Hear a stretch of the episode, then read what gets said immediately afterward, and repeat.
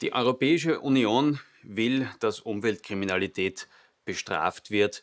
Die österreichische Bundesregierung schreibt in ihre Regierungsprogramme, dass sie Umweltkriminalität bestrafen will. Seit einigen Jahren haben wir im Strafgesetzbuch tatsächlich einige Bestimmungen, die Umweltkriminalität unter Strafe stellen.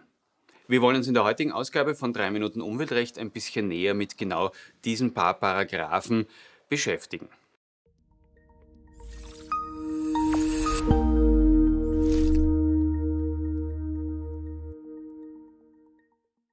Grüß Gott, mein Name ist Peter Sander von der Rechtsanwaltskanzlei Niederhuber und Partner mit Sitz in Wien und in Salzburg.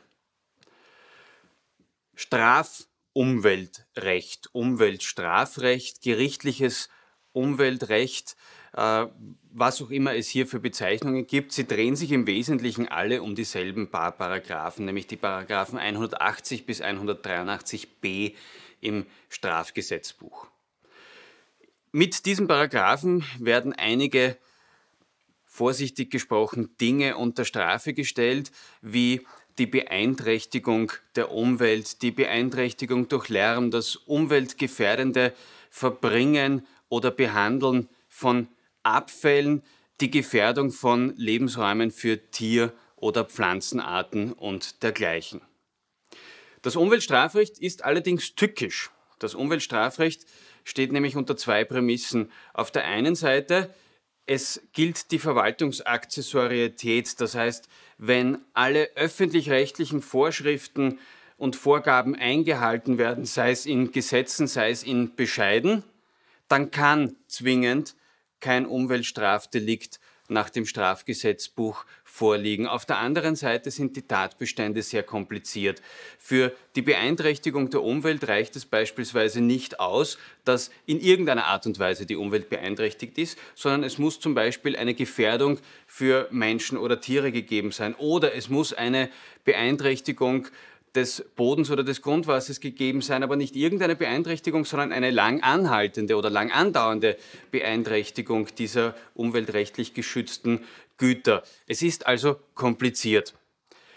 Was muss man daher tun, wenn man mit dem Vorwurf, man hätte ein Umweltdelikt begangen, konfrontiert ist? Das Aller, Allerwichtigste in meinen Augen ist, dass man intern einmal nachschaut, intern einmal ermittelt, was überhaupt passiert ist. Es mag vielleicht eine Schädigung des Bodens vorliegen, aber vielleicht keine lang andauernde. Es mag vielleicht zu einem erhöhten Beseitigungsaufwand gekommen sein, aber beispielsweise kein Beseitigungsaufwand, der 50.000 Euro ist, auch so eine Grenze, die sich im Strafgesetzbuch findet, übersteigt. All das muss ich zuerst einmal wissen. Dann muss ich mir in einem zweiten Schritt die öffentlich-rechtliche Seite anschauen, weil, wie vorher schon erwähnt, ohne dass öffentlich-rechtlich etwas nicht rechtens war, kann es strafrechtlich gar nicht verpönt sein. Das Wichtigste also in meinen Augen sind die internen Ermittlungen.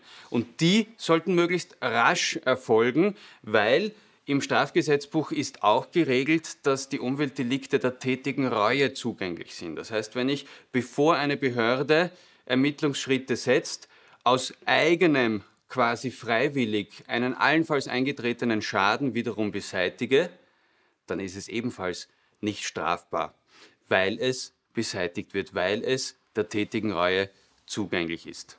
Oberste Prämisse daher, aufklären und schauen, welche Schritte richtigerweise zu setzen sind.